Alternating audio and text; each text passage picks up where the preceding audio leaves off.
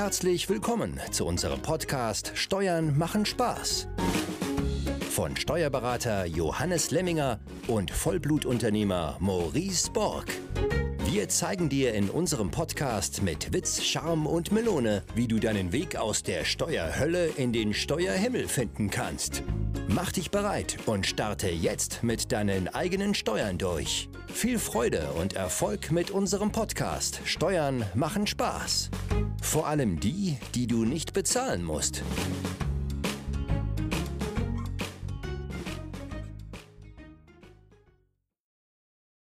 Herzlich willkommen zu einer neuen Folge des Podcasts Steuern machen Spaß. Heute mit einem Thema, was ein richtiges Trendthema ist, würde ich sagen, ähm, wo es enorm viele Firmengründungen gab in den letzten, ich weiß gar nicht wie lange jetzt, gefühlt anderthalb, zwei Jahre. Ähm, das Thema lautet Photovoltaik und da haben sich auch ganz viele Vertriebe drumherum entwickelt und ganz oft wird Photovoltaik als die, ja, ich würde mal sagen, als die Steuer, als der steuerliche König, Königsweg dargestellt. Und ich selbst habe mich dann natürlich auch schon mit beschäftigt, aber so irgendwie hat es mich dann trotz dieser ganzen brachialen Prognosen äh, immer noch nicht überzeugt, weil ich äh, weil ich das immer ein bisschen zu optimistisch finde. Wie, wie kamst du heute auf diese, auf dieses Thema, Johannes? Ja, hallo, lieber Maurice, hallo, liebe Zuhörer. Ja, und aus diesem Grund haben wir jetzt wirklich Photovoltaik mal hier umfassend in dieser Folge auf dem Programm. Ja, weil es eben ja überall ja, in den Medien ist, ja, du, du wirst ja manchmal schon angerufen, ne? Also das ist so sozusagen das neue Steuersparmodell der Deutschen. Äh, ich würde es mal so formulieren, ja, nicht als steuerlicher Königsweg. Ähm, aber ganz wichtig jetzt bei dieser Folge wirklich dran zu bleiben, weil ich glaube, da steckt sehr viel drin. Auch gerade nochmal am Schluss gehen wir auf Dinge ein, die extrem wichtig sind. Und wir durchleuchten jetzt hier ein Beispiel, wo es wirklich darum geht, ne, als Kapitalanlage in Anführungszeichen, also es geht wirklich um die Steuersparmodelle. Wir vergessen jetzt mal alle auf Dach äh, die ich zur Eigennutzung äh, verwende. Das ist steuerlich ja tot. Ja, da hast du heute Umsatzsteuerfreiheit, du hast ja auch noch nicht mal mehr Einkommensteuer. Äh, das ist steuerlich irrelevant. Ne? Da geht es dann um eigene Förderung und Eigennutzung mit Speicher. Ähm, also kein Thema jetzt für diese Podcast-Folge. Es geht jetzt wirklich um Anlagen ab 100 kW Peak. Äh, in dieser Größenordnung bewegen wir uns. Nach oben ne, gibt es dann natürlich keine Grenzen, äh, steuerlich dann schon. Ähm, aber das besprechen wir in dieser Folge. Und ich glaube auch gerade auf das Jahresende, ne, da brennt bei dem einen oder anderen eben halt auch der Baum oder die Steuer, wie auch immer. Man hat ja immer so das Gefühl, jetzt am Jahresende noch dringend Steuern sparen, was kann ich tun? Und, und dann ist natürlich auch diese Form der Anlage, ja, wird dann ganz schnell hervorgekramt. Und deswegen, ich werfe es jetzt nicht mit den üblichen Steuersparmodellen, die es früher gab, ne, so Schiffsfonds und was es alles gab. Ne. Du konntest ja selbst Flugzeuge und, und Züge kaufen. Äh, mit hoher steuerlicher Abzugsfähigkeit. Die gibt's ja heute nicht mehr. Ne? Äh, mit denen will ich es nicht in, in ein Boot werfen, weil es trotzdem was anderes ist. Aber mir ging's bisher ähnlich wie dir. Ich habe bei solchen Modellen immer Bauchweh und das wollen wir auch in dieser Folge etwas erläutern.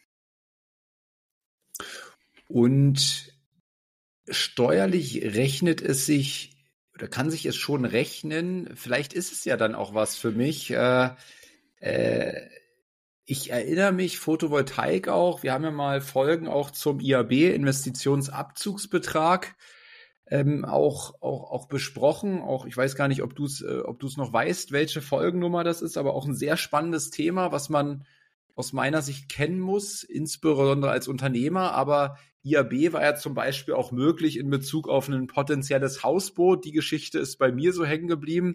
Da gibt's über, übrigens eine, eine, eine, tolle Erfolgsgeschichte auch zu diesem Podcast hier. Wir haben ja mal, um da mal kurz einen Exkurs zu, zu machen, wir haben ja mal eine, eine Podcast-Folge eben zu dem Thema gemacht und dann schrieb mich ein Freund letztens an und meinte, du, ich habe die Folge umgesetzt und habe mir ein Hausboot für 400.000 Euro angeschafft, 200.000 Euro IAB gebildet, also den maximalen und äh, meinte dann zu mir, ich lade dich mal ein, dann kannst du mal, kannst du mal das Hausboot genießen für eure Podcast-Folge. Du warst leider sieben Stunden entfernt, Johannes, deswegen habe ich dich nicht eingeladen. ja. Aber also ich wäre dabei, ähm, ja, äh, super spannend und, und da können wir vielleicht auch wenn wir es schaffen und wenn wir dran denken, einen kleinen Vergleich ziehen, ne, weil das ja ähnlich ist wie jetzt so eine Photovoltaikanlage. Ähm, auch einfach kurz, dass wir auf die Unterschiede eingehen, weil ich glaube, das ist auch ziemlich spannend. Aber ich nutze jetzt auch deine Vorlage, äh, kleiner Exkurs. Ich mache jetzt eine bisschen eine Einleitung, äh, Photovoltaik. Ähm, woher kommt eigentlich der Boom? Und, und dazu muss man wirklich äh, sagen, Solarstrom ne, ist natürlich weltweit äh, wahnsinnig auf dem Vormarsch. Äh, und man kann sich ja vielleicht auch noch an die Zeiten erinnern. Gefühlt ist äh, Photovoltaik schon lange ein Thema, ne? gerade in Deutschland. Ähm, aber damals war dieser Strompreis noch extrem teuer. Ne? Also wir lagen 2009 bei 35,9 Cent pro Kilowattstunde. Das hat im Durchschnitt weltweit der Solarstrom gekostet. Heute bin ich im Durchschnitt bei 3,5 Cent angekommen. Das heißt, ne, also von knapp 35 oder 36 Cent auf 3,5 Cent. Also 90 Prozent ist hier der Preis gefallen. Es ist mittlerweile der preiswerteste Strom, den wir haben können. Ja, also weit äh, günstiger äh, als äh, Kohle, Nuklearstrom und Gas, alles, was es halt so gibt. Und dazu muss man auch wissen, ne, dass es diesen Strom, je nachdem, in Saudi, Saudi-Arabien gibt es ihn für einen Cent. Ne, da kostet dich die Kilowattstunde ein Cent in der Produktion über Photovoltaik.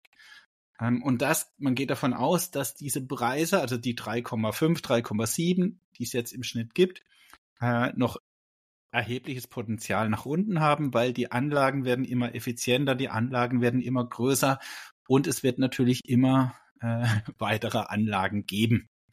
Nur damit man das auch mal im richtigen Bild hat, weil früher war dieser Strom extrem teuer.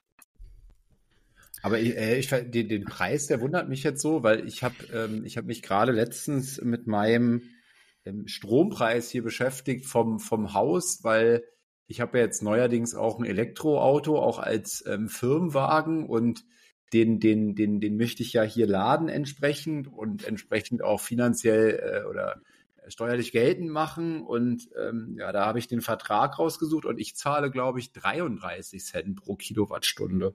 Ja, ich zahle sogar 40 Cent, glaube ich. ne? Aber, ne, also mein Strom beziehe ich jetzt auch nicht von Photovoltaik und es hatte noch viele andere Gründe, ne, wie sich dann dieser hm. Strompreis äh, ermittelt. Ah ja. Und wir kommen ja auch dazu, aber das kann ich vorwegnehmen, aber das siehst du schon, ne? Wir haben ja in Deutschland diese sogenannte Förderung und auch bei großen Anlagen. Und, und da bekommst du, jetzt sage ich einfach mal einen Wert, 10 Cent. Ja, dann kannst du dir schon vorstellen, du bekommst 10 Cent obwohl dieser Strom ja für, auch in Deutschland für 3,7 Cent oder 3,5 Cent produziert wird. Ne, was haben wir hier für eine riesige Subvention? also ein Wahnsinn. Ja, äh, dass du als äh, privater Anbieter dann 10 Cent äh, bekommst, wenn du diesen Strom verkaufst. Und da kannst du ja schon vorstellen, und das ist, glaube ich, auch so mit die Problematik. Äh, wir haben hier die größte Subvention überhaupt, hatten wir früher schon, aber jetzt wird ja dieser Strom, ne, dass du mehr Geld bekommst, als dieses Ding kostet, ist ja bescheuert, ne? Also dann würden doch die ganzen äh, Stromerzeuger diese Dinge selber bauen, wäre viel günstiger. Weil dann zahlen sie keine 11 Cent, sondern vielleicht nur eben diese 3,5 Cent. Und selbst wenn sie 7 Cent bezahlen, ne, also das Doppelte, äh, wäre es immer noch wesentlich günstiger. Aber eben, das ist ein mhm. anderes Thema. Aber das ist mal der hauptsächliche Grund, warum dieser Strom ja, äh, über Photovoltaik, über die Sonne so erfolgreich ist. Es wird immer günstiger, die Module werden immer günstiger, die werden immer effizienter. Und es gibt halt mittlerweile ne, die größte Anlage in Ägypten, glaube ich, hat 2000 bis 2000 Megawatt. Ähm, ein Kernkraftwerk, ein modernes Kernkraftwerk hat 1400 Megawatt. Also da sieht man dann auch die Dimension Ne, dass ich halt über so einen Solarpark in dieser Größenordnung natürlich wahnsinnig viel Strom produzieren kann. Und so in Deutschland haben wir den größten Park ne, in, der Nähe von Berlin mit 187 Megawatt. Ähm, das sind 465.000 Module und liefert Strom für 50.000 Haushalte. Das sind äh, die Dimensionen, die wir hier schon haben. Und dann könnte man sich ja überlegen, ja, reicht überhaupt die Fläche, ne, um irgendwann mal die ganze Welt mit Solarstrom äh, ausreichend bedienen zu können? Das würde reichen. Allein auf Dächern und Fassaden können schon 20 Prozent des weltweiten Bedarfs erzeugt werden. Und mittlerweile gibt es ja auch äh, Photovoltaik ja, auf Wasser. Du kannst in der Landwirtschaft verwenden, weil trotzdem noch Sonne durchkommt. Ne? Dann gibt es unterschiedliche Module.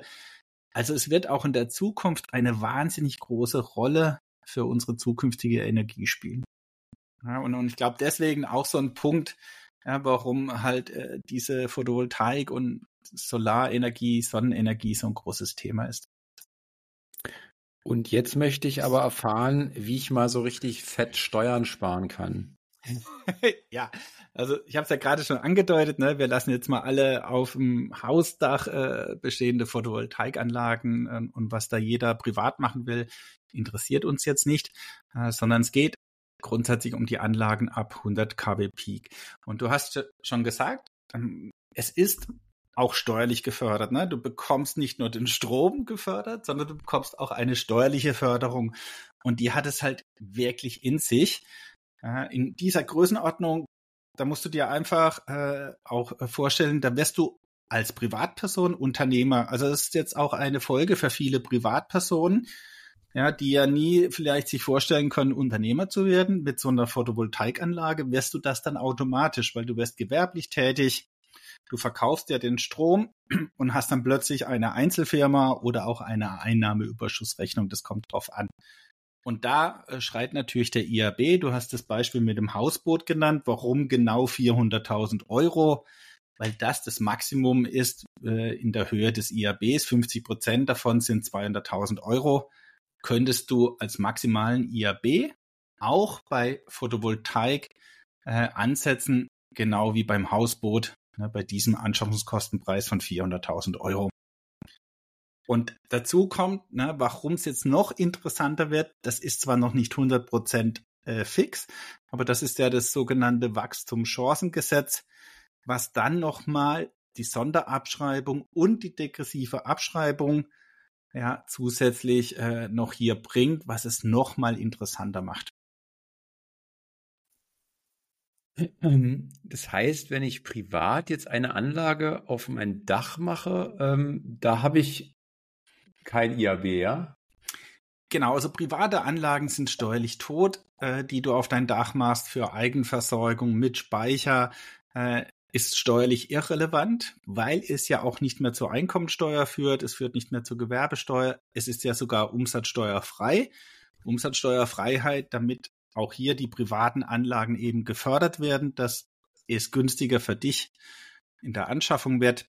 Äh, von daher steuerlich absolut tot. Das sind Anlagen äh, im Endeffekt bis 100 kW Peak, die hier fast nicht mehr interessieren. Jetzt hast du vielleicht noch Ausnahmen zwischen 30 und 100 kW Peak, aber das wollen wir jetzt hier in, in dieser Folge gar nicht beantworten, sondern es geht jetzt um 100 kW Peak Anlagen. Ja, äh, jetzt muss gerade gucken, ja, wie groß diese Anlagen sind. Bis 30 kW Peak brauchst du circa 120 bis 160 Quadratmeter ja, auf deinem Dach und natürlich auch entsprechende Statik. Na, dann kannst du dir vorstellen, wie viel du für 100 kW Peak brauchst und auch natürlich der Preis. Na, äh, bei 30 kW Peak liegst du in Deutschland so im Schnitt bei 1500 Euro. Kann auch günstiger sein, auch mal teurer sein. Das sind dann so Anlagen ne, für 45.000 Euro, die du so auf dein privates Hausdach machen kannst interessiert steuerlich überhaupt nicht mehr. Das heißt, ab 30 kW Peak, wie heißt das Peak, das Wort? Wie, wie, äh, wie Ass-Peak? KW Peak, ja. genau. Okay. Also ab 30 kW Peak bin ich dann zurück im Steuergame, ja? Genau, also ab 30 kW Peak wird's interessant. Ne, giltst du praktisch in Deutschland als Großanlage. Äh, und richtig spannend wird's eben, ja, äh, so wie schon äh, anfangs angedeutet, ab 100 kW Peak. Und natürlich ist der Preis, ne, ob du jetzt 30 kW Peak hast oder halt 100 kW Peak oder darüber hinaus, ähm, ein, ein gewaltiger Unterschied. Ne? Also ich habe, äh, du hast auch große Schwankungen im KW Peak Preis. Also du kannst heute ein Angebot bekommen, wenn du wirklich, jetzt sage ich mal, 200 bis 400 kW Peak Anlagen baust, dann kannst du ein Angebot bekommen für 1300 Euro pro kW Peak und du kannst aber auch bis äh, 1000 Euro nach unten bekommen. Ja, also auch das habe ich schon gesehen. Also sehr stark auch schwankend. Ne? Also du hast da jetzt nicht, dass es ständig nach unten geht, es steigt auch mal wieder. Ähm, also von daher ist das halt auch immer eine Unbekannte, äh, bis du eben diese Anlage gekauft hast oder halt das Angebot vor dir liegen hast. Ist das dann nicht eine gute Vergleichsgröße? Also eine gute Vergleichsgröße, also wenn wir bei, wenn du ja ein Angebot hast, dann hast du einen Preis. Ne? Und dann kannst du ja rechnen. Ähm, und in meinem Beispiel, was wir jetzt hier auch in der Folge besprechen, da rechnen wir nachher auch sowieso mit äh, glatten Zahlen. Ja, da bin ich bei einem Preis von 1000 Euro pro KW Peak. Und es betrifft aber auch, ne, das sind äh, Zahlen eines Angebotes, äh, eine Anlage von 400 kW Peak. Also der Kunde hat hier ein Angebot vorliegen für 1000 Euro pro kW Peak bei einer Anlage in der Größenordnung von 400 kW Peak. Hm.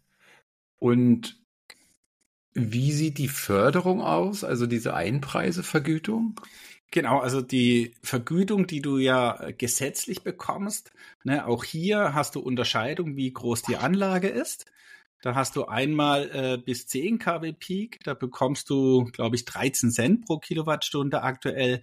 Und dann gibt's bis 100 kW Peak, bekommst du 10,9 Cent.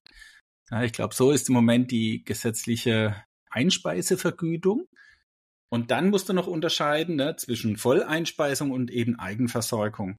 Und bei 100 kW Peak, äh, in dem Fall, wo es uns jetzt äh, hier geht in dieser Podcast-Folge, dann verkaufst du den Strom über die Börse. Ja, das heißt, äh, da gibt es keine Einspeisevergütung, die gesetzlich vorgegeben ist, sondern du kaufst, verkaufst diesen Strom direkt über die Strombörse. In unserem Beispiel äh, hat der Kunde hier eine Berechnung vorliegen, wo er 11 Cent pro Kilowattstunde bekommt. Mhm. Und jetzt hast du, jetzt hast du quasi schon einiges an Infos äh, preisgegeben. Wir haben den Preis pro Kilowatt Peak. Wir haben die Einpreisevergütung und jetzt noch die Frage, wie viel Kilowattstunden Strom produziert denn überhaupt ein Kilowatt Peak? Ja, also da geht man in Deutschland davon aus, ne, also wenn du da äh, recherchierst, dann bekommst du so Zahlen zwischen 900 bis 1000 Kilowattstunden pro Jahr für ein kW Peak. Ja, also für ein komplettes Jahr. Ist natürlich abhängig von vielen Faktoren, ne? Sonneneinstrahlung, ja, auch Winkel und so weiter. Aber das sind so Zahlen zwischen 900 bis 1000 äh, Kilowattstunden pro 1 kW Peak. Und wie viel wäre es in Dubai? Keine Ahnung. äh, da habe ich jetzt nicht recherchiert, wie viel es in Dubai ist. Äh, ja, aber bestimmt mehr. ne, und du nee, hast oder in, in, äh, ja, also es war einfach nur mal so gesagt, ja. weil es hatte, wir hatten mal bei die wichtigste Stunde auch so einen Vortrag zum Thema und da hat mal jemand gezeigt, ähm, was glaubst du, ist, ist die Fläche, die notwendig ist, um die ganze Welt auf Solarstrom quasi umzustellen? Also wie, wie groß, welche Fläche müsste man ungefähr mit Photovoltaik bedecken? Und dann war das wirklich eine, wenn man zum Beispiel, weiß ich nicht, Afrika nimmt oder so, also da, wo die Sonne viel scheint, äh, das war echt eine kleine Fläche, um die ganze Welt mit Energie zu versorgen. Ja, also um das mal so ins Verhältnis zu setzen. Deswegen hätte mich mal interessiert, was jetzt so, was da jetzt, was das für einen Unterschied macht, ja. Ja, ja, du hast ja, ich glaube, die Anlage, diese große Anlage in Ägypten, ne, da dreht sich auch die Anlage mit der Sonne. Ne, das äh, heißt, die sind immer perfekt ausgerichtet. Ähm, das hast du natürlich bei anderen Anlagen ja auch noch nicht. Ne? Da stehen die fest, so dass es halt maximal äh, mit dieser festen Einrichtung maximal äh, Strom erzeugt. Äh, und, und so ganz moderne ne, Anlagen, die wandern dann praktisch oder ändern ihren Winkel auch entsprechend der Sonneneinstrahlung. Und, und da ist halt auch in der Zukunft noch vieles möglich, ne? wie an, anfangs ja erwähnt, die Technik wird hier immer besser. Also von daher äh, können wir hier definitiv äh, allein über Solarstrom ja, unseren zukünftigen Strombedarf mit Sicherheit auch decken.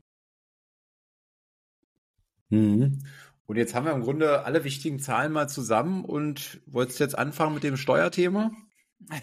ja, jetzt kannst du ja mal rechnen, ne? Also wie gesagt, das Beispiel hier auch von einem Kunden, der mir das vorgelegt hat, äh, eine Anlage für 400 kW Peak, Preis pro kW Peak 1000 Euro. Also ist auch schön einfach zum Rechnen. Sind wir bei einer Anlage von 400.000 Euro. Und diese, dieser Wert kommt ja gleich bekannt vor, hatten wir ja vorhin mit einem Hausboot, 400.000 Euro. Und hier ist es wirklich identisch. Also die Anlage kostet hier auch 400.000 Euro. Ja, und jetzt kannst du dir noch überlegen, okay, was heißt das jetzt in Ertrag? Ja, wenn wir vorhin gesagt haben, 1000 Kilowattstunde pro kW Peak, äh, nehmen wir jetzt mal die 1000, ne, dann haben wir 400.000 Kilowattstunden bei 10 Cent. Auch wieder äh, schön zum Rechnen. Hättest du also 40.000 Euro Ertrag, auch netto, wir rechnen hier jetzt netto pro Jahr, die du hier Einnahmen erzielen kannst durch den Verkauf an der Strombörse. Ja, damit wir hier einfach auch unsere Zuhörer einfach mal eine Zahl haben. Ja, schön, was heißt das jetzt? 400 kW Peak. Äh, damit kann ich ja nichts anfangen. Aber hier na, schön gerechnet, 400 kW Peak bringt dir einen Ertrag von 40.000 Euro im Jahr. Also schön. Ja, also jetzt hier 10, wirklich 10 Prozenter oder was? ja, ja äh, da kommen wir auch noch drauf, ne, ob das ein 10%er ist. Aber das liegt jetzt hier, ne, weil wir ja gesagt haben, 1000 Euro pro kW Peak und mhm. 10 Cent ne, äh, für die Kilowattstunde und ein kW Peak hat halt 1000 Kilowattstunden. Wir haben jetzt überall die schöne 100 voll gemacht. Äh, so sieht's nachher in der Praxis nicht ganz aus. Und auch in unserem Beispiel sieht's nicht ganz so aus. Die rechnen nämlich mit 11 Cent pro Kilowattstunde. Und sie rechnen auch mit mehr als 1000 Kilowattstunden. Aber das ist dann das Thema, ne? was kriege ich hier für eine Berechnung? Und das kann ich ja hier schon verraten. Also hier bei unserem Beispiel rechnet der Vermittler mit 1080 Kilowattstunden pro kW Peak. Warum auch immer. also, und ich habe dir ja vorhin gesagt, ne, also in Deutschland liegt es eigentlich zwischen 900 bis 1000. Mit Sicherheit gibt es Jahre, die über 1000 liegen. Aber das ist dann auch gleich der nächste Punkt. Die Anbieter oder die Vermittler rechnen natürlich das immer auf 30 Jahre oder manchmal sogar noch länger. Äh, und die 1080 produziert in diesem Fall die Anlage jedes Jahr. Ja, aber das ist dann äh, nachher ein anderer Punkt. Und was gibt es jetzt noch für zusätzliche Kosten? Ja, genau. Also wir sind auf der Ertragsseite sehr einfach. Ne? Da hast du nichts anderes. Du verkaufst den Strom, das war's. Ähm, bei der Kostenseite gibt es klassisch die Versicherung, die du eben bezahlst. In unserem Beispiel wird es dann hier 3,2 Euro pro KW Peak äh, festgesetzt. Das heißt, es wären 1280 Euro im Jahr. Ähm, dass du über die Börse verkaufst, da zahlst du dann auch in unserem äh, Fall ein paar Cent. Äh, in dieser Größenordnung liegt es ungefähr bei 600 Euro. Es gibt eine Wartung für die Anlage, auch hier 6 Euro pro KW Peak, sind wir bei 2400 Euro im Jahr. Äh, es gibt einen Steuerberater, der hier anscheinend 1000 Euro pro Jahr verlangt. Jetzt kannst du überlegen, ist das viel, ist das wenig, ist das angemessen? da wirst du auf eine andere Antwort kommen als ich. ähm, die, die Verwaltung kostet hier 800 Euro äh, auch wieder pro KW Peak Preis. Ne? Also pro KW Peak hat halt immer den Vorteil, okay, ist meine Anlage kleiner, dann zahle ich natürlich auch etwas weniger. Das sind also sozusagen äh, variable Kosten. Ähm, in unserem Fall hat jetzt der Anbieter noch eine Erlösbeteiligung von acht Prozent. Das heißt, du gibst acht Prozent von deinen 40.000 Euro ab. In dem Fall 3.200 Euro. Es gibt eine Reinigung der Anlage. Auch hier äh, pro Quadratmeter, also nicht pro KW Peak, sondern pro Quadratmeter. In unserem Fall sind es 140 Euro. Das heißt, diese Anlage 400 kW Peak braucht 560 Quadratmeter. Ne, auch nur, äh, damit hier unsere Zuhörer mal wissen, von welcher Dimension sprechen wir hier. Diese Anlage hat einen Platzbedarf von 560 Quadratmeter beziehungsweise halt von Photovoltaikmodulen. Ne, der Platzbedarf ist ja dann noch mal größer äh, wahrscheinlich, ne? aber 560 Quadratmeter Module, die hier gereinigt werden müssen, kostet 140 Euro im Jahr. Und was immer dazu kommt oder sehr oft, ist die Pacht. Ja, weil irgendwo steht ja diese Anlage, äh, entweder auf einem Hausdach oder ja, in, in Freiflächen, in der Regel auf Hausdächern, weil Freiflächen so gar nicht mehr erlaubt sind. Ähm, und hier in unserem Fall 32.000 Euro. Und hier immer eine Besonderheit. Äh, ich kenne bisher keinen Vermittler oder Anbieter, der diese Pacht jährlich will. Ähm, diese Pacht wird einmalig im Voraus bezahlt auf 20 Jahre. Und das ist auch so, wie ich es von vielen Anbietern kenne. Äh, vielleicht manchmal ist die Laufzeit noch länger oder kürzer, aber du zahlst diese im Voraus. Also hier in diesem Fall entstehen dir Kosten im ersten Jahr oder halt in dem Moment, wo du die Anlage kaufst, von 32.000 Euro an Pacht im Voraus für 20 Jahre. Die auch nicht, die auch nicht sofort abzugsfähig sind, sondern abgeschrieben werden müssen, bestimmt, ne? Äh, jein. da bist du jetzt schon ein paar Schritte weiter. Das kommt drauf an. Also das kann steuerlich wirklich schlecht sein, so wie du sagst, dass du es halt über die Laufzeit abgrenzen musst. Oder aber es kann sofort Aufwand sein im Jahr der Zahlung. Das kommt drauf an. Ähm, was mich hierbei stört, ist halt einfach, ja, äh, dass äh, dieses Geld im Voraus bezahlt wird. Ich kann mir halt nicht vorstellen, dass dieser Anbieter, Vermittler, jetzt egal wer äh, da nachher dieses Geld bekommt, diese Pacht auch im Voraus bezahlt. An denjenigen, ja, der das Grundstück verpachtet. Ähm, dort wird es wahrscheinlich eine monatliche oder eine jährliche Pacht sein. Und dann kannst du dir vorstellen, der Anbieter bekommt hier 20 Jahre im Voraus. Was auch immer er mit diesem Geld tut. Aber das ist ja auch so eine Folge, warum solche Anbieter unter anderem im Geld schwimmen. ne, also der Kontostand auch da anders aussieht als vielleicht sogar äh, der Gewinn. Ja, da, in solchen Fällen ist der Kontostand höher als der Gewinn, weil du Geld im Voraus bekommst. Ja, aber das ist ein anderes Thema, ja, und, und da bin ich jetzt nicht so tief drin. Da weiß ich jetzt auch nicht, ob diese Pacht ja, äh, auch einmalig bezahlt wird, aber ich kann es mir nicht vorstellen. Und, und, und, so haben wir in unserem Fall, damit wir die Zahlen jetzt nochmal haben, ne, wenn ich das alles zusammenrechne, knapp 11.000 Euro Kosten im Jahr. Mhm. Inklusive der Pacht, die ich jetzt einfach aufs Jahr umgerechnet habe. Im Vergleich zu den Einnahmen 40.000. Ne, das sind jetzt die zwei Zahlen, mit denen wir hier bei dieser Anlage rechnen. Das sind, ich glaube, 27, 28, irgendwas dazwischen, also 27,5 Prozent Kosten in etwa. Ähm, also gar nicht mal so wenig. Und eins hast du sicherlich vergessen, äh, 400.000 Euro kaufen die Menschen ja oft nicht Cash, sondern eben das Ganze wird doch sicherlich finanziert, oder?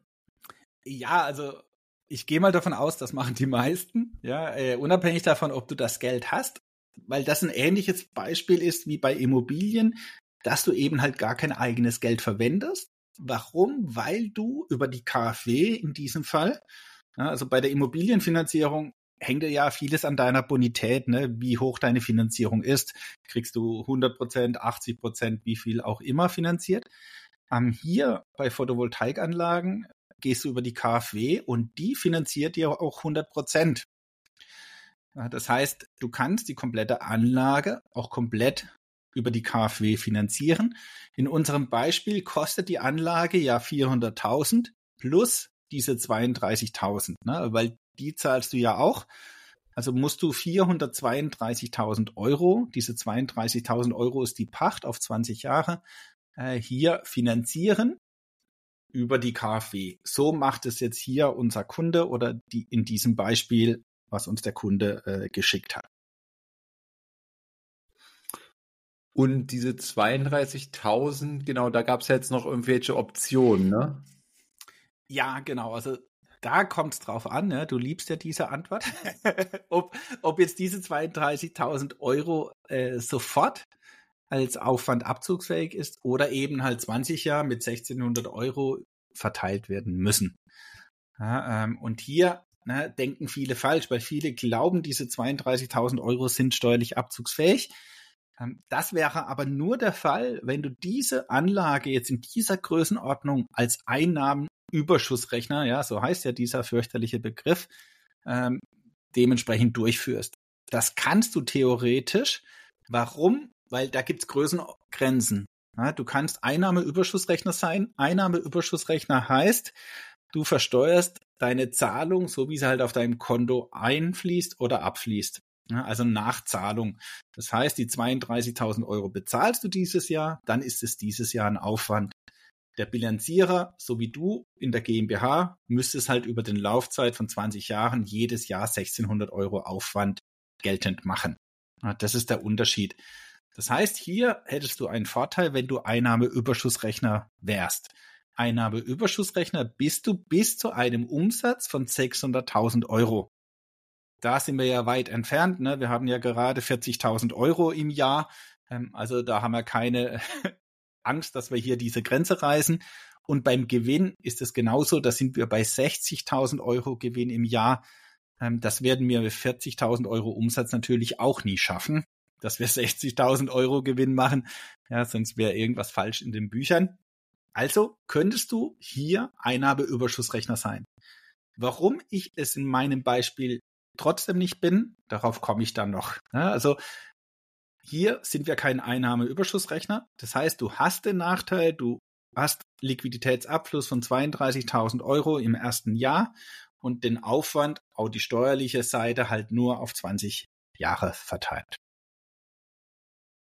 Okay, aber äh, ist dann nicht die Lösung klar, dass ich diese EUR mache? ja, genau. Also theoretisch, ne, und deswegen auch die Gefahr, äh, wird hier sehr schnell und sehr oft einfach eine EUR gemacht.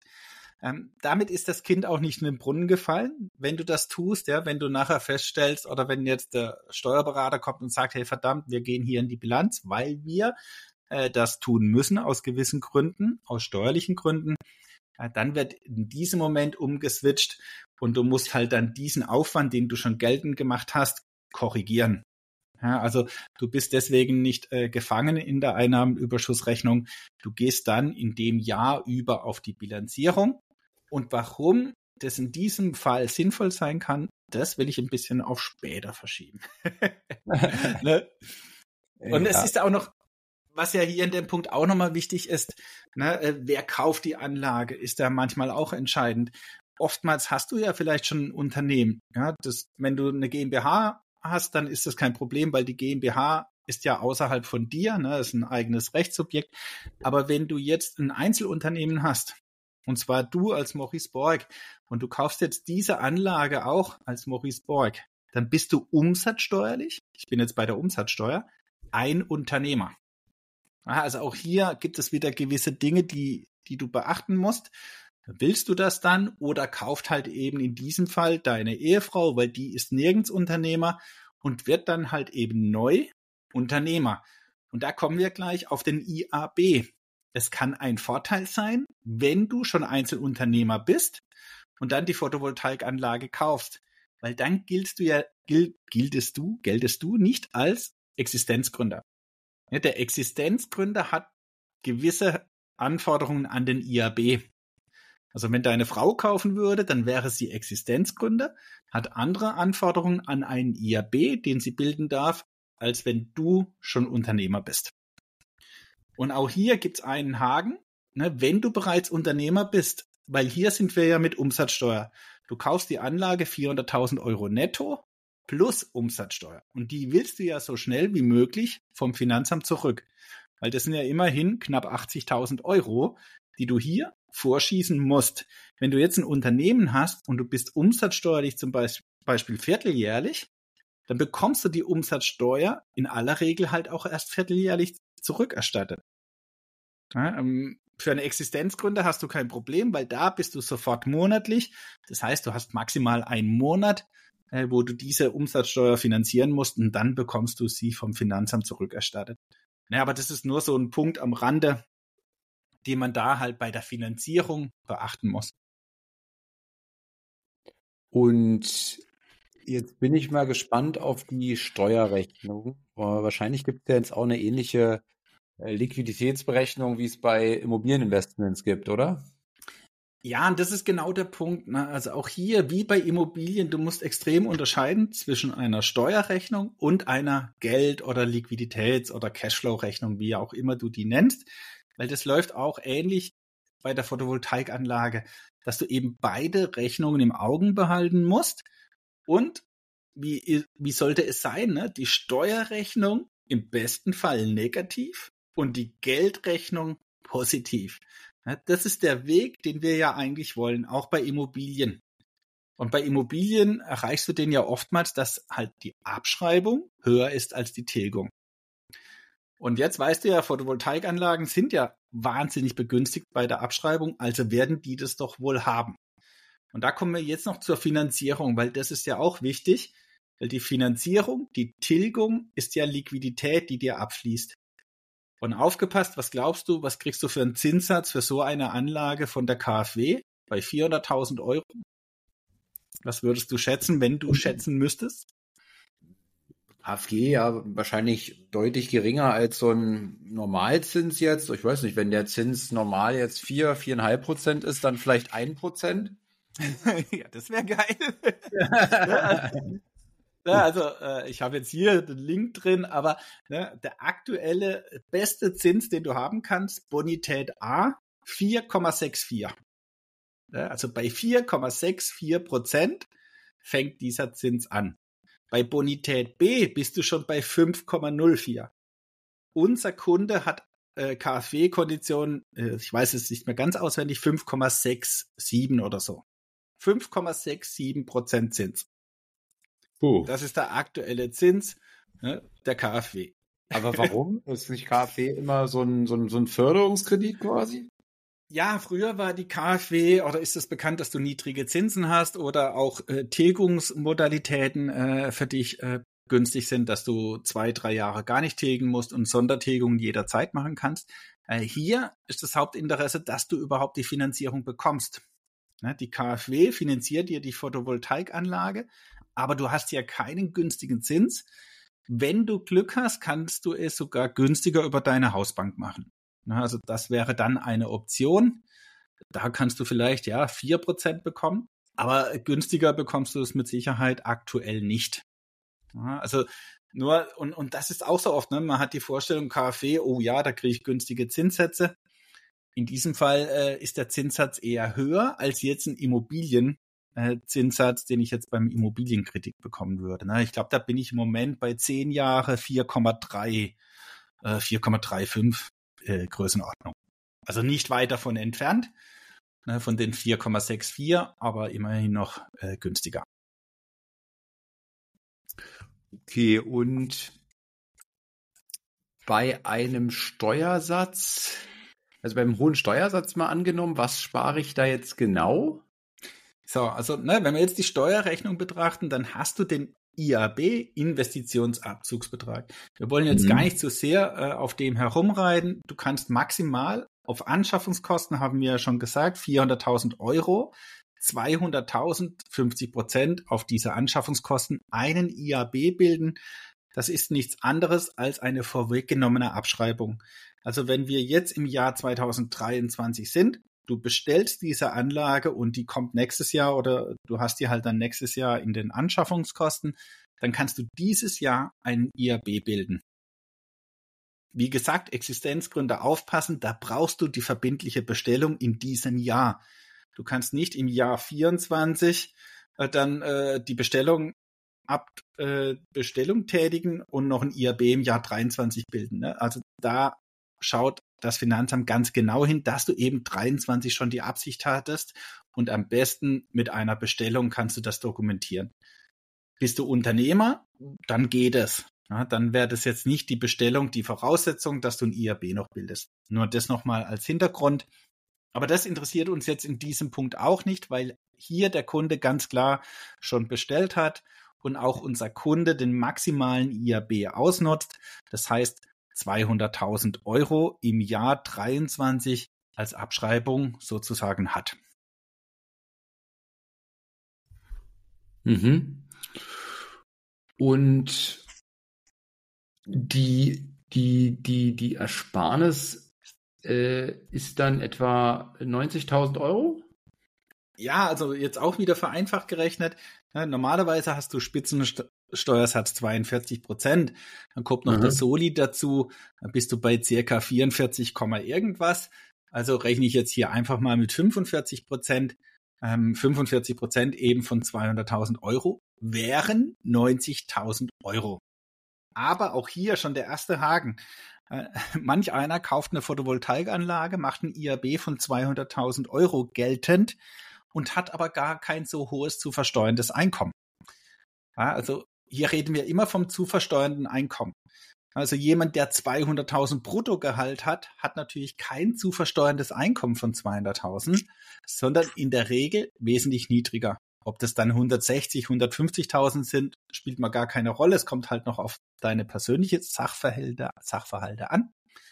Aber entscheidend ist, ja, dass du eben im Spitzensteuersatz bist, damit du eben diese 200.000 Euro auch voll ausnutzen kannst. Und was heißt das?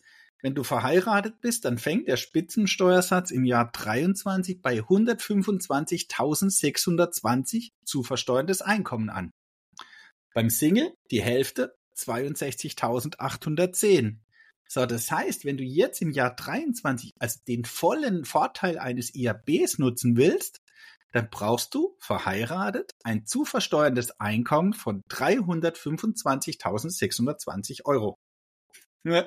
Das wäre dann mit IAB 200.000 weniger, dann wärst du immer noch bei 125.620 und hättest auf jeden Euro diese 42 Prozent und den Soli bezahlt.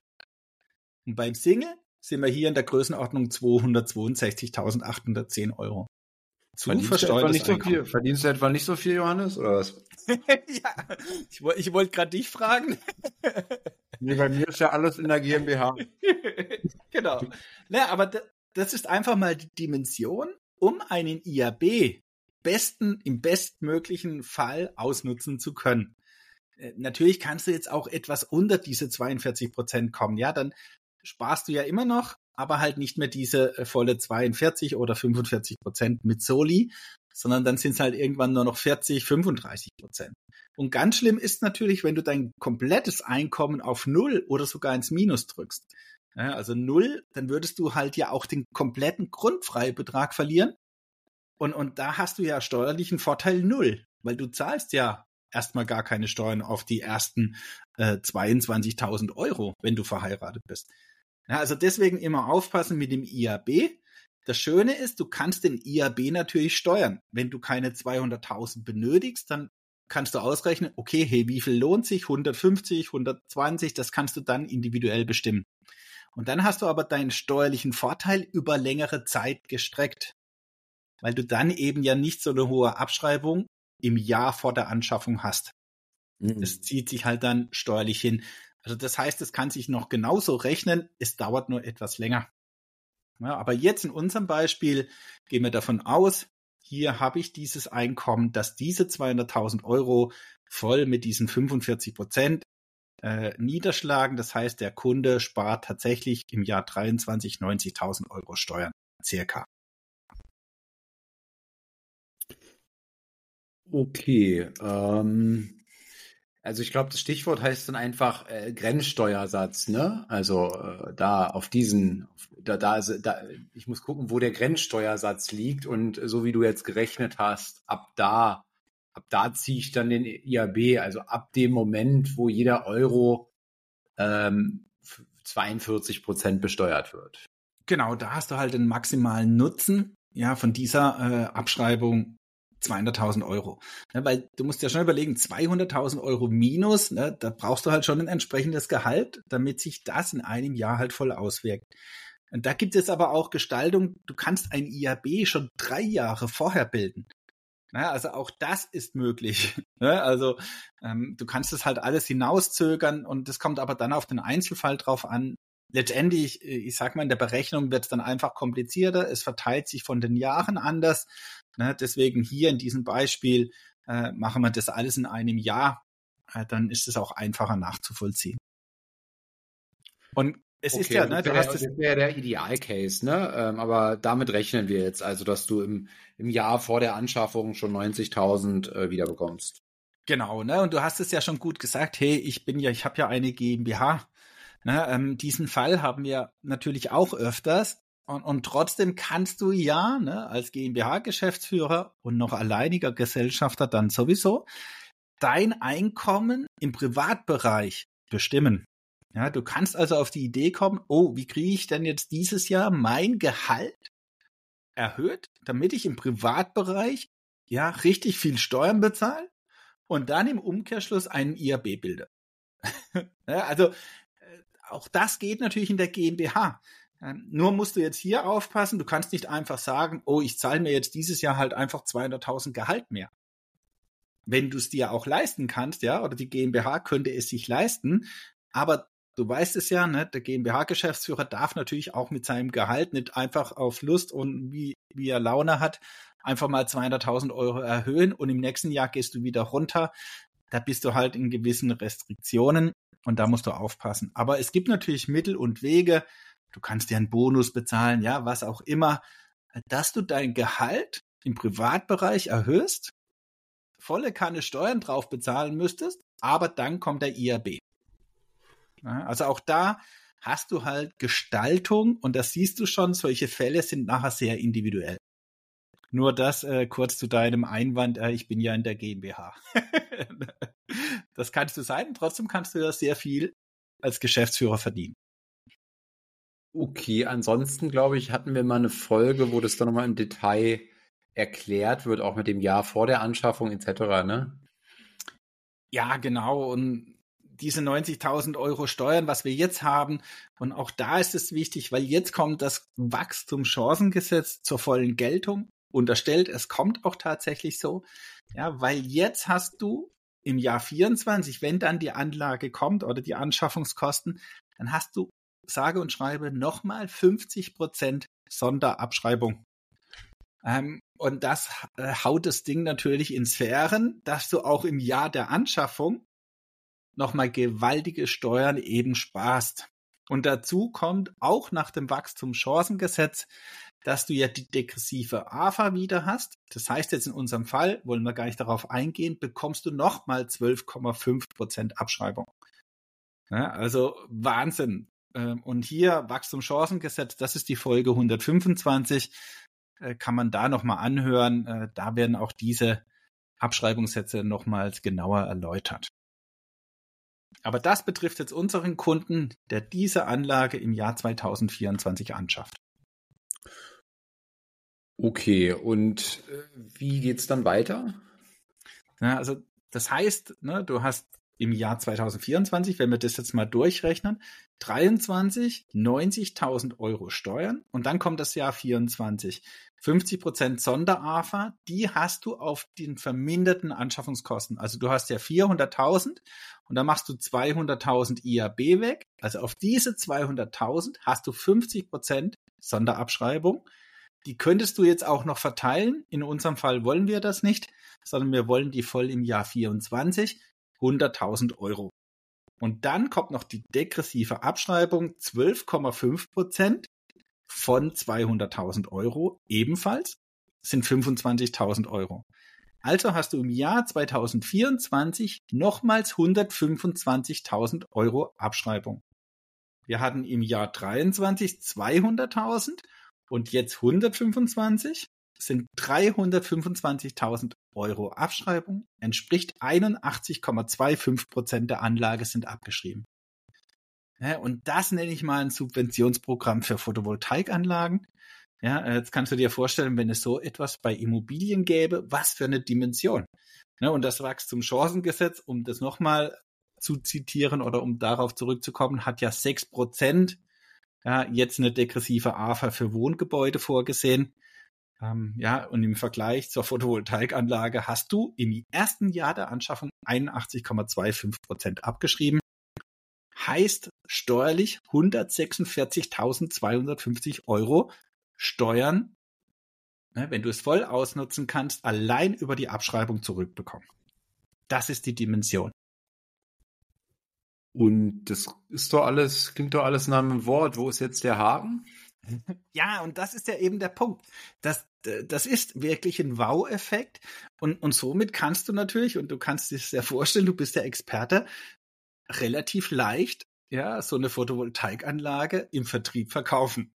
Ja, weil du kennst ja, äh, das ist ja sowieso so eine deutsche Krankheit in Anführungszeichen, äh, wenn da so eine gewaltige Steuerersparnis dahinter steckt, ja, dann kauft man eben oftmals blind. Und, und das ist oftmals ja auch so meine Befürchtung, weil diese Steuerrechnung, die stimmt letztendlich. Ja, also das wäre so, wenn du jetzt in diesen Gehaltssphären dich bewegst, ja, dann sparst du tatsächlich diese 146.250 Euro Steuern. Und dann schaust du vielleicht als Kunde so einer Anlage viele Dinge nicht mehr genauer an. Ja, ähm, und deswegen musst du halt eben alles rechnen. Du musst die Steuerrechnung durchziehen, du musst die Geldrechnung durchziehen und natürlich nicht nur das erste Jahr beziehungsweise das Jahr vor der Anschaffung betrachten. Und wenn wir jetzt hier ne, das mal durchrechnen, wir haben ja vorhin gesagt, wir finanzieren diese Anlage. In unserem Fall ist es so, dass die 432.000 Euro, jetzt sind diese Pacht 32.000 Euro wieder dabei, äh, nicht komplett finanziert werden, weil der Kunde nimmt die 90.000 Euro, die er durch den IAB zurückbekommt vom Finanzamt als Eigenkapital. Und das wird sehr oft so gemacht. Das musst du aber noch nicht einmal, weil die KfW dir auch die 100 Prozent finanziert. Dann hast du aber natürlich eine höhere Belastung für die Zukunft in der Tilgung. So kannst du halt eben diese äh, Steuerersparnis aus dem Investitionsabzugsbetrag für Eigenkapital verwenden. Und in unserem Beispiel unterstellen wir eine Laufzeit von 16 Jahren. Das heißt, in 16 Jahren ist die komplette Anlage getilgt. Der Zinssatz rechnen wir jetzt einfach mal knapp 5,5 Prozent und das erste Jahr, deswegen sind es 16 Jahre, ist tilgungsfrei. Also auch hier entsteht keine Tilgung. Dann hast du eine Tilgung von 22.800 Euro und Zinsen von 18.810 Euro. Die dann, so habe ich jetzt gerechnet, ich habe ein Tilgungsdarlehen daraus gemacht. Das heißt, meine Belastung wird auch jedes Jahr weniger, weil ich ja jedes Jahr tilge, aber weniger Zinsen bezahle. Ja, auch hier nochmal Unterschied Annuitätendarlehen. Annuitätendarlehen wäre dann die Rate immer identisch, der Tilgungsanteil immer höher. Ähm, das vermeide ich jetzt aber hier. Äh, ähnlich bei Immobilien, Annuitätendarlehen kann sehr gefährlich sein. Jetzt hier bei Photovoltaik wäre es gar nicht so entscheidend. Ich habe jetzt aber einfach mit Tilgungsdarlehen gerechnet. Und das heißt, du hast einen Kapitaldienst im ersten Jahr von 41.610 Euro. Ja, und dieser würde bei meiner Berechnung jedes Jahr abnehmen, weil halt jedes Jahr weniger Zinsen im Kapitaldienst geleistet werden müssen. Und diese Zahl brauchst du natürlich, um jetzt eine Geldrechnung und eine Steuerrechnung anzustellen. Und jetzt kommt deine Geldrechnung eben, ne? Genau, ne? Und da hast du ja 40.000 Euro Einnahmen. Ne? Dann haben wir jetzt 9.420 Euro Kosten weil die Pacht musst du ja in einer Summe bezahlen, die habe ich jetzt rausgerechnet und bring sie komplett. Dann musst du die 32.000 Euro Pacht bringen. Du zahlst 18.810 Zinsen, Tilgung null. Und darauf bekommst du eine Steuererstattung im Erstjahr von 51.673 Euro. Das ist dann die Steuerrechnung, daher kommt die. Und du machst einen Liquiditätsüberschuss von 31.000 Euro 443 im ersten Jahr der Anschaffung. Ja, Im Jahr vor der Anschaffung, das können wir jetzt rauslassen, weil das hast du ja verwendet für deine Eigenkapital, für dein Eigenkapital, damit du weniger finanzieren musst. Jetzt sind wir im Anschaffungsjahr und du bekommst trotzdem einen Liquiditätsüberschuss über das ganze Jahr von 31.000 Euro. Und warum ist das so? Jetzt sind wir bei der Steuerrechnung, weil du eben 125.000 Euro Abschreibung hast, ne, die hohe Sonderafa von 100.000 und die degressive AFA von 25. Das heißt, mit Kosten und so weiter und Zinsen hast du im Erstjahr 114.800 steuerlichen Verlust. Ja, und daher kommt die große Steuererstattung von 51.000 Euro. Das ist der Unterschied. Ne? Die Steuerrechnung haben wir ja gelernt. Hey, geil, wenn die so negativ ist, weil dann bekomme ich in der Geldrechnung, und das siehst du hier wunderschön, einen positiven Cashflow, nämlich von 31.000 Euro. Und das ist das erste Jahr. Und zweit und dritte Jahr? Und im Zweitjahr sieht es dann schon ganz anders aus, weil jetzt kommt die Tilgung dazu in der Liquiditätsbetrachtung. Die Kosten und die Zinsen können wir jetzt mal identisch lassen. Äh, die Einnahmen sind ja auch identisch, 40.000. Und die Steuererstattung im Zweitjahr beträgt immer noch positiv 5200 Euro, aber Geldrechnung in der Summe minus 5700 Euro im zweiten Jahr. Die Steuerrechnung na, da gehen wir jetzt äh, kurz drauf ein, die ist immer noch negativ, aber eben nur noch knapp 11.700 Euro im Vergleich zu 115.000 Euro im Erstjahr. Ne, klar, die hohe Abschreibung ist weg. Ich habe statt 125 nur noch knapp 22.000 Abschreibungen. Und so entwickelt sich das jetzt mit jedem Jahr. Die Steuerrechnung wird immer positiver und deine Liquiditätsrechnung immer schlechter. So, ne? Und, und jetzt musst du aufpassen, dass du im Erstjahr 31.000 Liquidität gemacht hast. Und jetzt müsste in meiner Berechnung die Anlage so funktionieren, dass diese 31.000 Euro positiver Cashflow im Erstjahr für die komplette Tilgungslaufzeit, also bis zum 16. Jahr, äh, reicht, damit du nichts zuschießen musst. Und das würde reichen. Ja, in meinem Fall würde das reichen, weil ich die, das Tilgungsdarlehen gewählt habe, meine Belastung auch im Kapitaldienst jedes Jahr weniger wird. Ja, und dann komme ich vielleicht gerade so auf plus minus null nach 16 Jahren in der Liquidität. Okay, das heißt, es kehrt sich dann um um die Steuerrechnung und wird positiv und die Geldrechnung negativ. Ja, also das hast du dann ständig, weil auch, ne, jetzt am Anfang haben wir noch eine Steuererstattung. Ähm, es geht aber nicht lang, dann hast du halt eine Steuerzahlung, weil dein steuerliches Ergebnis positiv wird, weil die Abschreibung ganz schnell unter 10.000 Euro fällt und dann bist du positiv in der Steuerrechnung und musst jedes Jahr eben Steuern bezahlen.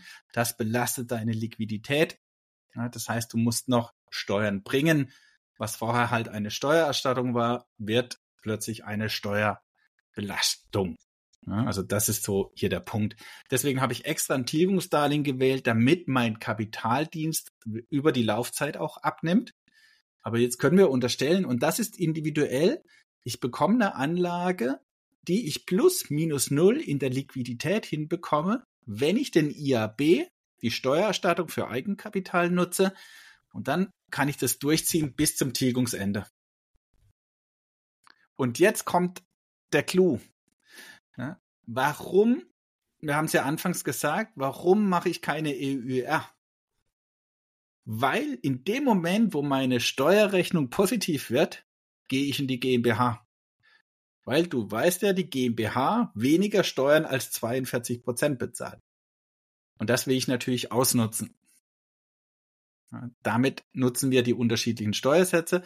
Sobald es letztendlich positiv wird, und das ist sehr oft im dritten, vierten Jahr, je nach äh, Finanzierung, wechsle ich in die GmbH und zahle eben dann nur 30 Prozent Steuer. Es ändert sich nichts. Klar, ich habe eine Bilanz. Deswegen sage ich, okay, ich mache von Anfang an eine Bilanz, weil sonst habe ich noch die Herausforderung, dass ich eben umstellen muss, weil ich kann immer nur mit einer Bilanz in die GmbH und nicht mit einer Einnahmenüberschussrechnung. Ich müsste dann alles korrigieren, darauf will ich verzichten. Deswegen mache ich von Anfang an eine Bilanz. Nur die Umwandlung kostet ja wahrscheinlich auch wieder Geld. Ja, klar. Natürlich, ja. Äh, deswegen muss es sich halt auch lohnen. Aber du kannst dir vorstellen, je nachdem, wie hoch der Ertrag der Anlage ist, ja, die Gesamtsituation dieser Anlage, lohnt es sich halt, das hast du in, in zwei Jahren GmbH wieder raus. Ja, manchmal so schon in einem Jahr wenn du eben drei bis 5.000 Euro, ja, so viel wirst du nicht sparen steuerlich, aber das hast du relativ schnell wieder raus. Und eben über die Laufzeit, weil du ja noch zehn Jahre ja, die Tilgung hast, sag ich mal, du bist zehn Jahre in der GmbH, dann lohnt sich das natürlich.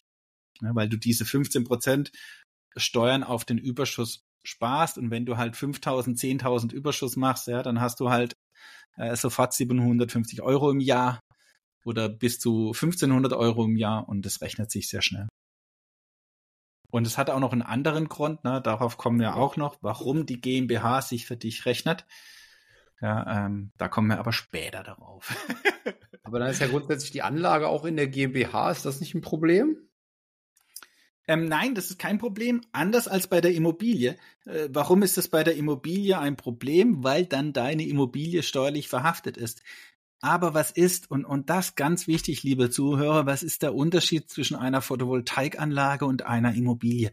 Und bitte, ja, das wird wahrscheinlich in keinem Vertriebsgespräch, der dir die Anlage verkaufen will, gesagt. Die Photovoltaikanlage ist nach 30 Jahren wertlos. Ja, vielleicht hast du Glück und sie ist noch etwas wert, weil sie noch Strom produziert. Aber das ist eine Anlage, die wirst du nicht verkaufen.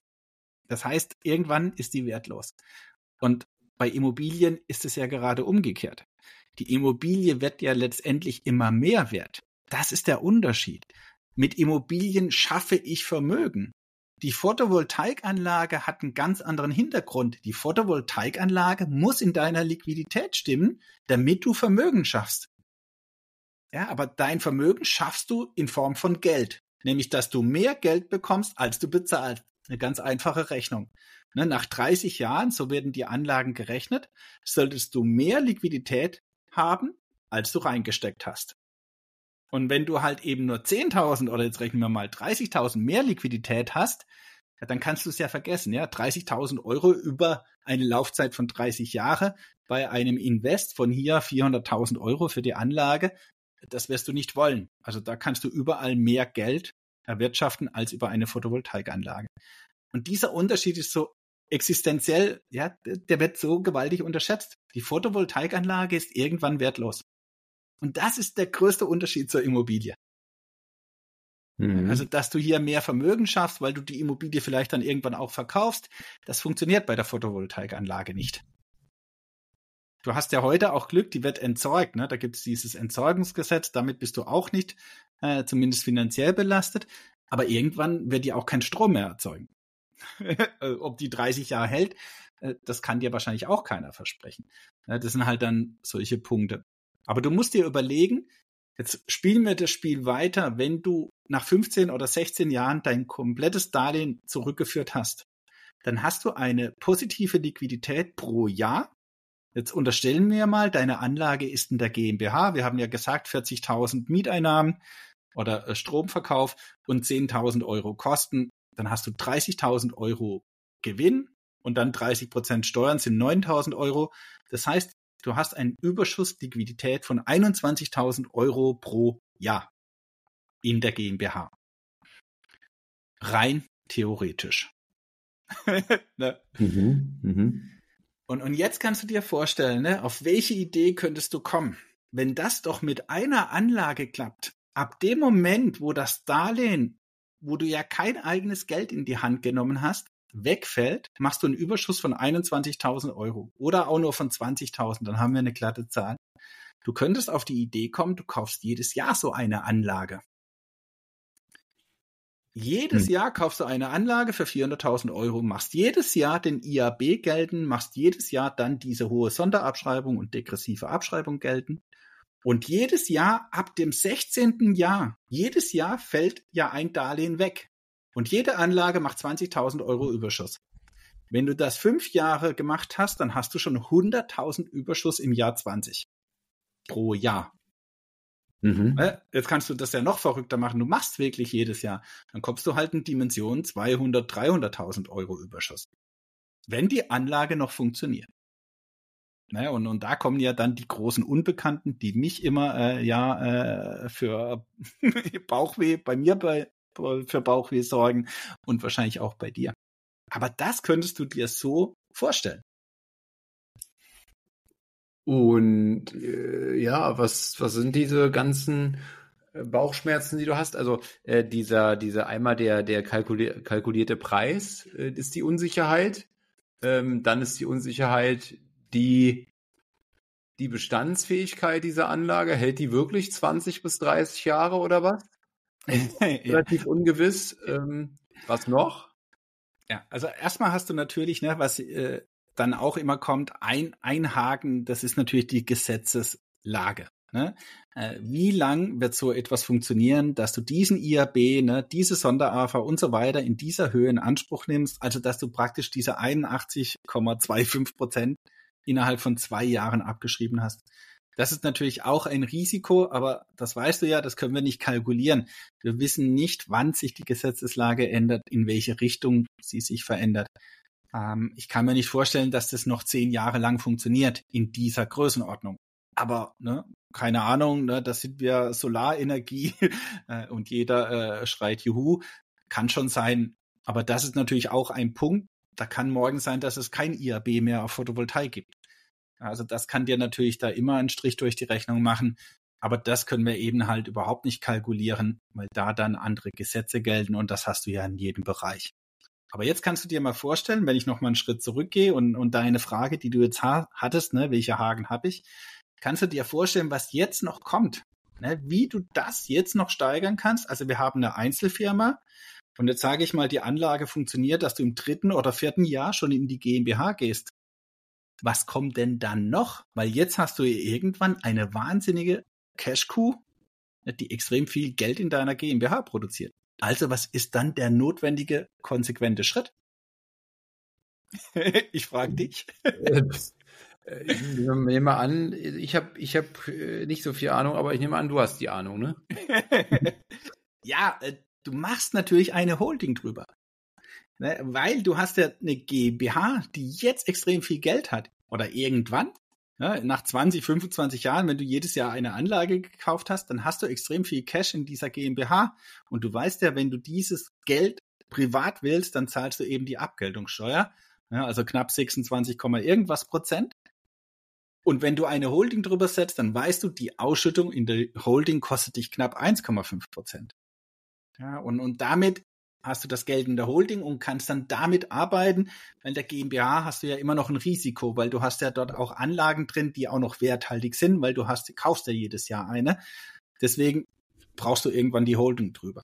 Aber hier bitte wichtig, die Holding brauche ich nicht am Anfang, weil ich mache ja erst im 15., 16. Jahr letztendlich positiven Cashflow. Da brauche ich die Holding 15 Jahre lang nicht. Ne, ich brauche die erst, wenn ich Cashflow habe. Ähm, ansonsten äh, leider auch hier, dieser Kunde hat die Holding schon, obwohl er die GmbH, er hat die GmbH und die Holding und hat aber die Photovoltaikanlage noch gar nicht. Ja, also das heißt, unser Kunde produziert natürlich hier erstmal Kosten, letztendlich 15 Jahre umsonst. Ja, ähm, deswegen, für die Holding habe ich Zeit. Die GmbH brauche ich früher, aber für die Holding habe ich Zeit. Aber das ist der Punkt, ne? Und plötzlich wirst du als Privatperson, als Angestellter, bist du plötzlich Unternehmer in einem Holding-Konstrukt. Ähm, und wie kam das, dass der schon alles hat da, firmentechnisch, äh, GmbH, Holding, das haben die so empfohlen oder was? Also er hat mir gesagt, ja, das weiß er mittlerweile auch, dass er die Holding noch nicht gebraucht hätte. Ähm, das kann ich dir jetzt nicht sagen, habe ich ihn dann auch nicht gefragt äh, ob er äh, das einfach gemacht hat aus, ja, äh, aus seiner Intention heraus oder ob ihm das empfohlen wurde. Ähm, er weiß, äh, dass er sie jetzt noch nicht gebraucht hätte. Er nutzt sie jetzt auch schon äh, für Aktieninvest. Das heißt, sie ist jetzt bei ihm nicht ganz verloren. Ähm, aber natürlich äh, den Sinn jetzt in diesem Konstrukt mit Photovoltaik, Photovoltaik hat er natürlich viel zu früh und damit produziert er halt Kosten. Aber ja, das weiß er. Ja, in diesen Apfel hat er schon gebissen. also, äh, ist jetzt eben so. Das kannst du jetzt ja auch nicht mehr ändern. Okay, ähm, das ist ja eine ziemlich hammer Folge hier insgesamt geworden. Ähm, was gibt es noch zu sagen? Ja, und ne, also einmal haben wir jetzt ja den Haken der Gesetzeslage angesprochen äh, und der andere Haken, den du ja jetzt eigentlich auch schon angedeutet hast, angedeutet hast, ist, dass die Anlage sich rentiert. Das ist der entscheidende Punkt. Die Anlage muss sich rentieren, weil wir sind nicht bei Immobilien. Ja, Immobilien kann ich entwickeln. Äh, da kannst du eine Schrottimmobilie kaufen und nach 15, 20 Jahren ist das äh, die Goldgrube. Bei der Photovoltaikanlage funktioniert das eben nicht. Also die Photovoltaikanlage muss in ihrer Gesamtliquidität sich rentieren. Äh, ansonsten kannst du es lassen. Ja, und da hast du natürlich einen Punkt, dass du erstmal 15 Jahre hast, um positiven Cashflow zu haben. Ähm, wenn du eine Immobilie kaufst, dann kennst du das auch, dann kannst du sehr schnell in positiven Cashflow kommen. Im Moment vielleicht ja auch schwieriger, ne, weil du auch hier hohe Zinsen hast. Ähm, aber es gibt sogenannte Cashflow-Immobilien, weil die Mietrendite eben hoch ist. Das hast du bei der Photovoltaikanlage definitiv nicht weil du natürlich diese hohe Finanzierung ja auch hast, die hohe Tilgungsrate. Du tilgst dieses Ding ja komplett nach 15 Jahren. Das machst du ja bei Immobilien nicht. Ne? Also auch hier nochmal ein gewaltiger Unterschied. Die Photovoltaikanlage wird auf 15 Jahre getilgt. Und die kostet dich 400.000 Euro. Ne? Also wenn du, da kannst du auch eine Immobilie dafür kaufen. Eine Eigentumswohnung, ja, die würdest du ja nie in 15 Jahren tilgen. Äh, dann machst du vielleicht zweieinhalb Prozent Tilgung, dann hast du 25 Prozent in zehn Jahren getilgt. Also das ist, äh, das muss man sich bewusst sein. Ich brauche bei diesem Modell Geduld. Und, und wenn du dann halt alle ein, zwei oder drei Jahre eine neue Anlage kaufst, ja, und dann in die GmbH gehst, dann hast du irgendwann immer einen schneller laufenden Cashflow. Und dann werden die Darlehen ja immer weniger, der Überschuss steigt, ja, weil immer mehr Liquidität entsteht. Aber wirklich einer der Haken ist, da brauche ich Geduld für dieses Modell. Ich sehe das Geld nicht gleich. Der Vorteil, ich habe aber auch kein eigenes Geld verwendet. Selbst ne, wenn ich das Geld des Investitionsabzugsbetrages äh, verwende, ist ja nicht das eigene Geld. Das habe ich ja nur bekommen, weil ich eben die Photovoltaikanlage gekauft habe. Aber das muss einem bewusst sein, ja, dass das keine Anlage äh, auf die Schnelle ist, wo sich rentiert. Es braucht eine gewisse Zeit. Okay, Prinzip habe ich, glaube ich, grundsätzlich verstanden. Das erste Darlehen ist die Durchstrecke, aber wenn Strom 30 Jahre konsequent fließt, dann läuft es. Und ich habe den Vorteil, dass ich grundsätzlich keinen eigenen Cent dafür ausgebe. Das komplette Geld kommt durch den IAB und die Sonderafa. Und ja, quasi diese Steuersparnis lässt mich dann auch die Zeit des negativen Cashflows überstehen. Ja, und das ist die Besonderheit, ne? Das hat vorher gar nicht gereicht, weil das Wachstumschancengesetz die Sonderafa und die Abschreibung nochmal gewaltig erhöhen. Äh, vorher hattest du ja nur 20 Prozent Sonderafa. Würde in unserem Fall ja heißen, der Kunde hätte nur 40.000 Euro Abschreibung durch die Sonderafa. Aber wir hier haben 100.000. Ne? Das ist der gewaltige Unterschied, dass das Geld dann auch reicht, um den negativen Cashflow zu überstehen. Und dann kannst du halt, und da bist du individuell ausrechnen, hey, wie viel Geld muss ich denn über den IAB als Eigenkapital einsetzen? Weil dann kannst du ja genau rechnen, okay, so finanziere ich. Ja, das heißt, die Anlage braucht so und so Kapitaldienst, muss die bringen, ohne dass ich Geld hinzuschieße. Und wenn du den kompletten IAB, also die Steuerersparnis, überhaupt nicht für Eigenkapital verwenden würdest, dann würde das wahrscheinlich nicht reichen, also musst du gucken, okay, wie viel Geld kannst du von diesem IAB verwenden, damit es reicht. Das ist natürlich dann na, auch natürlich eine Prognose für die Zukunft.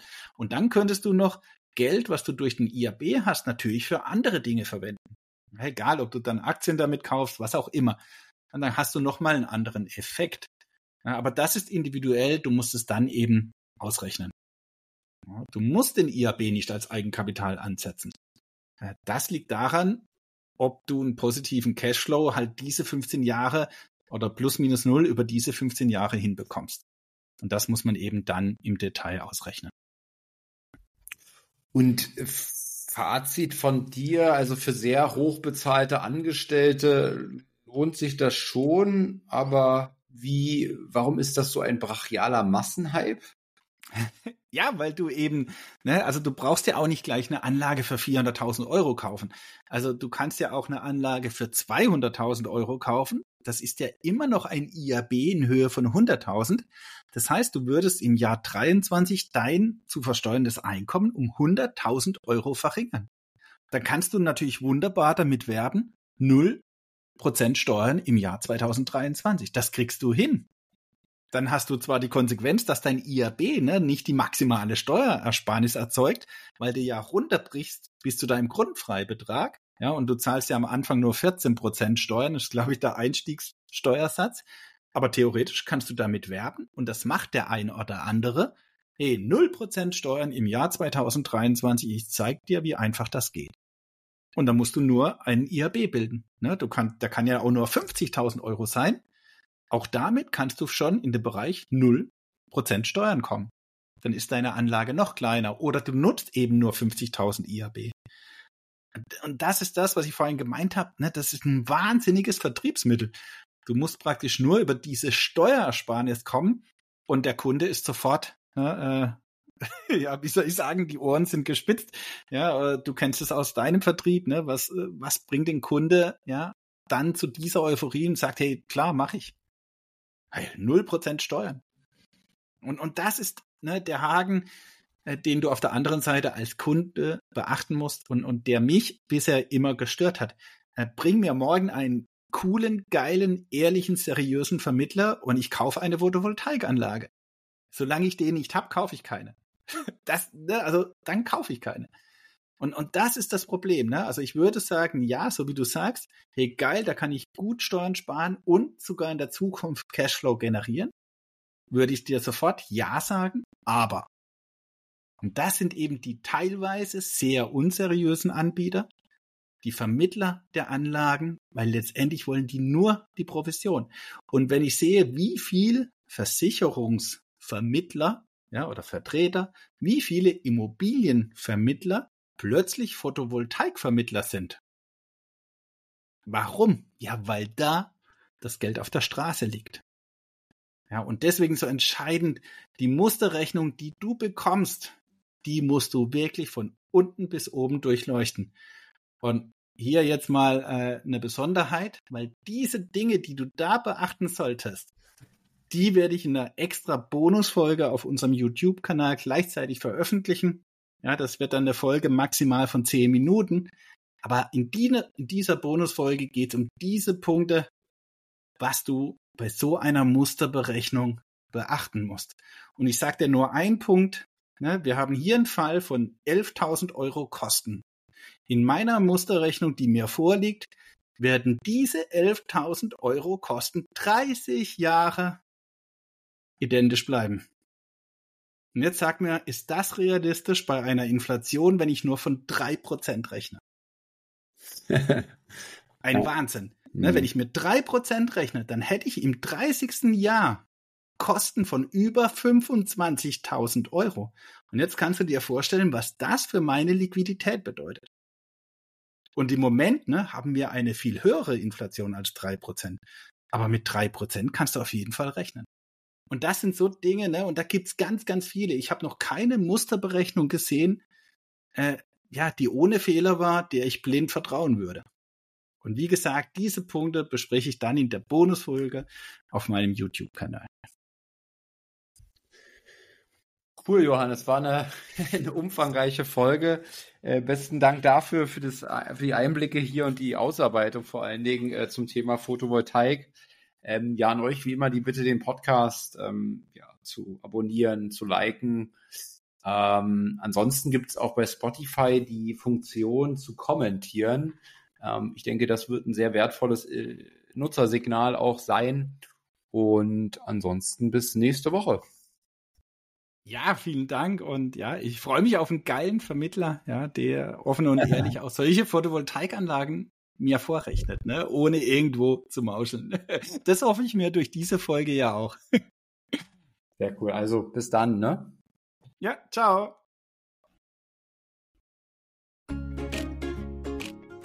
Hat hier jemand an der Uhr gedreht? Ist es wirklich schon so spät?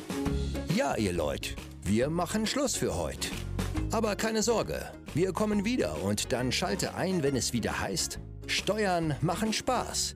Und vor allem die, die du nicht bezahlen musst.